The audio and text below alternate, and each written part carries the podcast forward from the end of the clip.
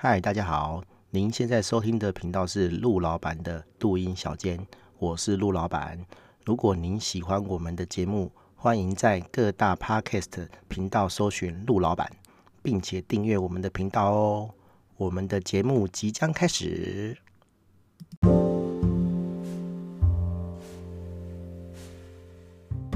嗨，大家好，我是陆老板。这一集是第二季的 EP 十五哦，我们要聊的是。为什么八六小铺一年要花六百万请九一 Apple 做网站？好，呃，这个问题其实是这个议题啊，其实是这个呃九一 Apple 因为要上市上柜嘛，忘记是上市还是上柜了，好，反正就是公开发行这样子哦。然后呃，他的财报里面就有写到一些这一类的东西，应该不是财报啦，那叫什么？就是公开说明书之类的啦，哈，反正因为就是。公开资讯这样子，然后还有提到就是，嗯、很多这个厂商哈，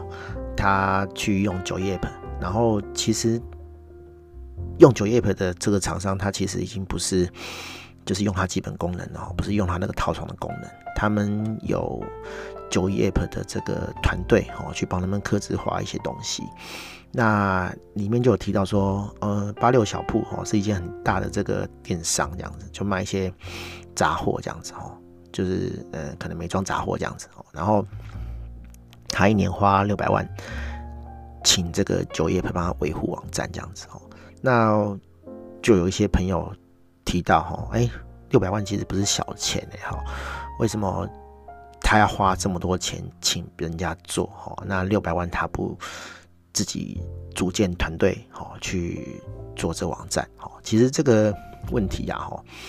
诶、我可以提出一些我自己的观点跟想法，当然不见得对，但是就是以我这个制作网站的这个经验哈，去分析这样子哈。首先呢哈，你不要觉得说六百万对一个呃电商网站哈，电商公司来讲是很多钱的哈。对，你想想看啊，六百万哈，假设一个工程师五万好了哦，那。诶，一年有四个月，好，所以六百万除十二是五十万，哦，那一个月是五十万，可以请几个五万块工程师，哦，理论上是十个，哦，但是五万块不是只有薪资而已，哈，就是假设你你月薪给他五万，你还会劳健保，好，还会有哈姆当当五位不会的，哈，可能你的这个呃成本会落在七到八万，好，所以你。一个月五十万，可能请不到十个工程师，好，因为五十万除八的话，八八哎八六四十八，你大概只请得到六个人，好，那这六个人可能还不止这个工程师，好，你还要配置 PM 嘛，哦，你还要配置这个视觉设计师，好，那如果你再配细一点，你可能还要前端，好，前端的工程师，好。然后还要后端工程师哈，所以假设说了哈，这四个位置一人一个好，你大概请四个人好，那你还有两个名额哈，你可能可以后端工程师多配一点，好或者是前端工程师多配一点，好，或是 PM 多配一点，好，反正 anyway 你就是有六个名额就对了好。那假设说你在算年终奖金，好，我们发一个月就好，好，你可能就配不到六个人，你可能只能配五个人。那五个人还是在我们刚刚那四个人四种种类的人好的范围里面，我们就当做配五个人好了。好，你一年好养五个人，然后要做六百万的事情，对不对？很合理，好，还蛮蛮 OK 的。好，那请人哈就有人的问题，哈 就会有呃呃，我们刚刚讲劳健保哈，然后会有管人，哈会有这个离职的问题，哈。对，会有人来来去去的问题，会有交接的问题，好，然后大家知道工程师毛有很多啊，就是哎，你跟他讲说你要做这个，好，他会跟你讲说哦，这不能做，因为怎样怎样怎样，哈，对，那这个是你请你你自己的员工哈，你自己请的人会发生的问题，那请外面的人做会不会这种问题？比较不会，哈，因为你叫他做什么，他就会做什么，对，因为你付他钱，你是老大，哦，很多付钱的厂商就是这种心态，哦哦，对对对，服务商来讲，他们会尽量满足客人，没有错啦，我们不要讲这个这个付钱是老大这种想法或是心态哈，但是一般来讲，服务商的确是会尽量满足这个客户端嘛，对不对？好，他会尽量帮他做到，所以。自己做哈，自己请自己能做，反而比较会遇到这种问题，就是呃，这个内部的人比较会去 challenge 哈，比较会去挑战呃上面的人、营运端的人哈，或者是 PM 的想法哈。那你如果控制不好的话，你可能就控控制不了这个人哈，你你的专案进度就会 delay 好。所以其实六百万哈，一年六百万去自己组建团队。好啊，自己管这些人其实不是很划算啊。我坦白讲，而且假设说你没有请到这一类有经验的人，好，基本上你的团队就是管不动，上面人管不动团队，团队人也管不动团队里面的人，好，可能绩效会很差。好，所以对一个聪明的这个公司来讲，好，他可能干脆一样花六百万外包给外面人比较划算。好，对，因为毕竟九一 App 的团队，好，一定都是呃呃熟悉这个电商的工程师跟团队，好，他们对这个客户提出的这些想要做的东西的回应或者是评估，一定是比较正确的，哈，搞不好你自己请人，上面搞不清楚状况，底下人搞不清楚状况，那原本说要做的东西就做不出来，好，那。就就就就惨了哈。那你如果说你找外面人做，比较不会有做不出来这种情形发生啦哈。因为做不出来，一开始就跟你讲说，哎，你这个不行哈。然后他们就去瞧，瞧到就是客人想要做的东西是可以做出来为止哈。对，这是比较合理的状况啊。所以我会觉得说，哎，六百万是为什么不不组建自己的团队哈？其实我觉得这是合理的哈。对，如果说我今天是一个对电商。我们不要说对电商不熟啦，而是说对电商网站，好制作电商网站这东西不熟，好的公司来讲，其实外包是一个比较正确的选择，哦，它可以避免掉很多人事成本，好跟一些制作的风险这样子，好。那反过来啊，哈，呃，九一 App 去接这种东西啊，哈，对公司来讲是不是好的？哈，其实我我有看一些。一些数据啊，不是说真的那个公开说明书，而是人家提到的哈，就是呃，九一 App 有蛮大的一个部分哈，就是在服务这类的客户哈，就是呃，我我我假设啦哈，他一万个客户哈，那那他可能有有有九千八百个客户哈，是诶直接付月费或者年费。然后使用它这个呃平台的功能哈，就是说，哎，我用什么，别人也跟我用什么，哈，我们都是一样的功能。但是有部分少部分的这个商家哈，因为它比较大，他出得起这个钱哈，它的规模比较大，比如说他出得起六百万，就跟这个八六小铺一样，那出不起这个六百万，大概是付什么样的钱哈？比如说他的。呃呃，平台出租费用可能一个月是三万块，好，那一年是三十六万，对不对？好，就算是我们讲夸张一点，他一个月的月费是十万，哦，那那一年才一百二十万，那比起六百万，就是小巫见大巫嘛，哈，对啊，就就差很多。那你如果可以一个月付二三十万，付很多钱的人，一年付得起六百万的，九一 App 就会帮你克制，哦，他就会。他就会说：“哎，我帮你弄一套，好，不是大家都用一样的。那你想要怎么改，我都帮你改，好，对，那那一定会有这一这一类哈某种比例的人的客户是这种形态的哈。我们刚刚讲的就是，哎，假如有九千八百家都是用平台用标准版的这个系统，然后有其中两百家，好，百分之二的用户，嗯，十十分之二还是百分之二？”百分之二，好，百分之二，好，哎，十分之二，哦，应该是十分之二才对，哈，对的的的用户，好，用这个克制的，哈，对，那那对九一 App 来讲，哈，它其实就是要准备很多这种呃工程师，哈，跟这个 PM 的这个团队，哈，一个一个 team，好，去服务呃这样高端的客户，哈，就是会出很多钱砸他们的客户。其实我自己是觉得啊，哈，走客制化其实是不赚钱的，哈，因为你觉得六百万好像很多，哈，你想想看，我们刚刚分析过，如果八六小铺自己花六百万去组这样的团队，其实不划算的，好，那你想想看，如果他拿这个团队来弄在九一 App 上面，九一 App 赚这个钱会划算吗？一定也是不划算。好，那他要怎么样才划算？就是这一组 team 同时做好几组客人的案子，那才会划算。可是啊，哈，如果以客人的厂商、客人的角度来讲，我给你六百万，结果你这个厅同时在做其他的案子，客人会不爽？好，一定会嘛，对不对？好，所以只有两种结果，要不就是哎，我瞒着你做人家的案子，好，要不就是好，我这个团队，好，我这六个人。好，就专心做你八六小铺的事情。如果说是我这个团队专心做你八六小铺的事情，那九一 App 做客制化一定赔钱。好，对啊，啊，因为因为利润就不高嘛。哦，要不就是好，我我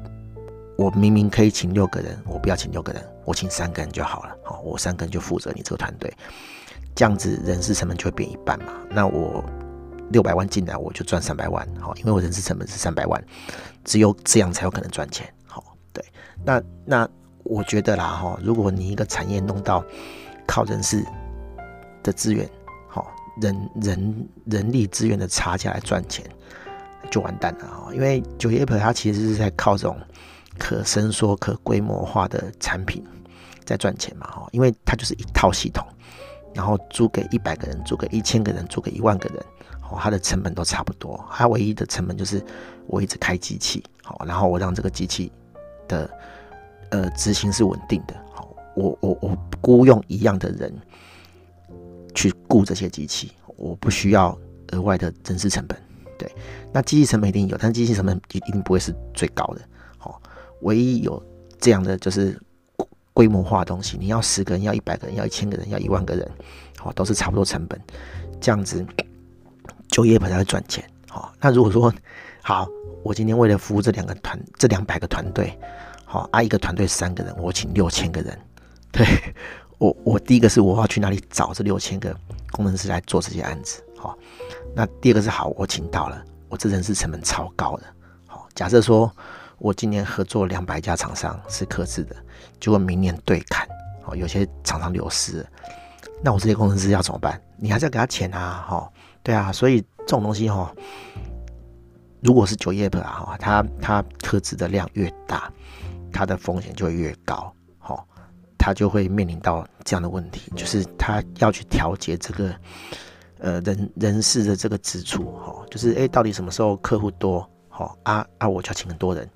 客户少的时候，我这些人怎么办？哦，对啊，哈，就会遇到这种问题。其实其实这个东西跟接案子，哦，非常像了哈。因为我我自己也是这样哈，就是我们原本主要的主力哈都是客制化的案子，那客制化的案子就是这样嘛哈，你接多客制化案子，你人手就要多，好，那你人手不多的话，就是叫大家排队嘛，那所以你固定的时间能接的，就是案子的量其实是固定的哦，就再上去你就接不了啊，你要接你就得找更多人来上班嘛，对不对？好啊，可是你请这么多人。没有案子怎么办？哦，你不能马上把它 fire 掉啊！哦，所以你就两种方式，哦，一种就是请更多人，然后另一种就是外包。对，那外包的品质其实又很难去控制，好，对啊，所以就是两难啊。不管你是外包还是呃，就是雇佣这个。人人人手哈固固固定的这个 in house 的人来工作，其实都是一个很大风险啊。如果你之后没有这么多案子，这些人就是还是要付薪水这样子哈。对，所以所以这个其实，呃，我觉得九叶如果走这个克制的这个方向，它克制化的比例的客人越多的话，哈。公司这个人事的成本就越高哈，人事成本的风险也会越高，好，那会赚更少的钱，好，所以如果说我要去投资这个九一 App 的话，我要去买他们的股票的话，我就会看这一段，我就会看说，哎，他们这个客制化的案子占这个公司比重多少？好，假设说去年是十趴好了，哈，我们随便举例，十趴，好，那二零二一年，好，他客制化的客人比例变多了，好，我就会估说，他二零二一年的营收会下降，除非啦，除非他他他就是非客制化的。客人增加的比重比客制化的多，好，就是诶，他客制化诶，非客制化这边比较不需要成本，然后这个会员也有爆炸性的成长，好，那那就可以 cover 掉他这个客制化部分比较不赚或是赔钱的部分，好，但是就要看比例，好，而且我我印象中啊，我好像在这个别人点出这个这个 91APP 的这个。客人客户结构的这个地方，好像是说，哎、其实，哎、欸，九一 App 的这个固定客户哈，就是这种平台客户的这个成长量有点有点饱和了啦哈。对，我比较保守讲是饱和，就是它要在爆炸性的增长，其实不太可能的哈。而且它还是有这个相当厉害的竞争对手，比如说像是呃 Shopline 对。就是还有那个瓦卡哈，就就是其实，哎、还有蛮多大家的这个竞争对手这样子哈，对，就是跟他就是我不晓得是是呃市占率差不差多少了，但是其实那个瓦卡跟那个 Shopline 其实还算蛮有名的哈，就是不是说哎、我我用一个什么商业策略降价啊，或者怎么样就可以把另外两家很轻易的扳倒这样子。当然，其他两家也有其他两家就是的问题啊。我觉得这样的人事结构成本好跟风险，在这些电商平台都会发生好，除非他们完全不做这客制化，但是我觉得不太可能的哈。就是呃比较有规模的这个电商公司哈，他们一定会走向客制化。那走向客制化只有两两条路，一个是离开平台自己做好，一个就是哎。我请这个平台帮我客制化，对，那那那显然请原本的平台做客制化的风险会比较低啊，哦，因为他就是用那个模组，哦，用那个原本平台的模组再去盖新的东西出来，这样子，哦，这跟我们我我现在用这个开店平台哈，不是开店平台，就是呃模组化的网站。好，先让你用，然后之后再帮你客制的意思是一样的哈，只是我没有把它写成说哦，你来注册，你来申请，我就直接马上开一个这个平台给你哈。对，我我们不走这样路线，但是其实这个营运模式是差不多的哦，只是说哎，我我们其实是没办法跟他们正面对打，我没办法说哦，我做一个平台让你来申请，我就马上开一个给你哦，因为这种模式我们。绝对打不赢他们，他们有庞大的这个业务，哈，业务团队在帮他们去去拉客人，但是我们没有，所以我们没办法走这段。对，好，反正结论就是这样啊，就是就是这个九一 app 的这个上市上柜公开说明书有提到这个东西，这样子哦，对，就是稍微跟大家聊一下我自己的看法跟心得，哈，其实客制化这个是，呃。没办法避免的事情啊，就是公司的规模到一定程度，他一定会想要做自己的东西，好，他就不会不想被平台局限住，因为平台就是这样啊，哈，平台做的东西就大家基本上都可以用，好，所以我们会没什么差异，里面的人会没什么差异，没有差异化，对，那做大的人就会想要有差异化，这样子他就会想要跳出来，那我们之所以。长时间都可以做这个客制化，哦，客制化都有市场，也是因为说我们都是接这种，哎、他知道，呃，这个平台没办法达到他的目的，那他可能花差不多的费用就可以做客制化，他就会跳出来这样子，哦，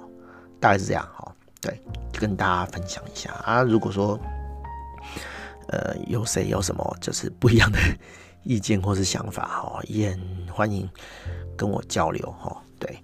我我我我对这个东西哦非常的有经验哦，对对哎，可以来讨论一下这样子，好，大概是这样，哦，大家拜拜。